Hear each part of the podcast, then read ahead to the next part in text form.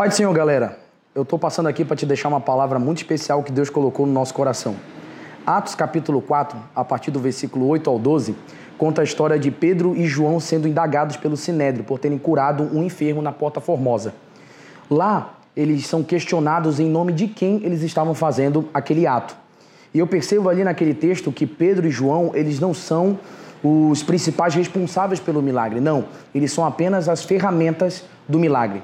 O real poder daquela maravilha vem de Jesus. E o próprio Pedro, cheio do Espírito Santo, ele deixa isso bem claro para todos que estão ali naquele julgamento. É em nome de Jesus que curamos aquele paralítico. É em nome de Jesus que pregamos com ousadia. E isso nós aprendemos na palavra de Deus.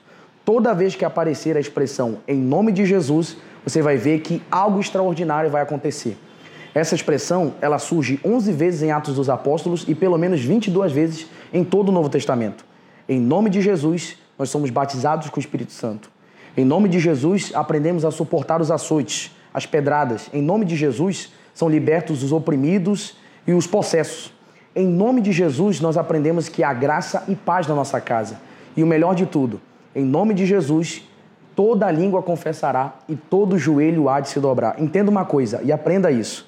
Não importa o que está acontecendo na tua casa, eu não sei o que está acontecendo na tua família, ou quem sabe no local que você frequenta, mas saiba de uma coisa: ainda há poder no nome de Jesus. O nosso Jesus é o mesmo ontem, hoje e será eternamente. Um abraço e Deus te abençoe.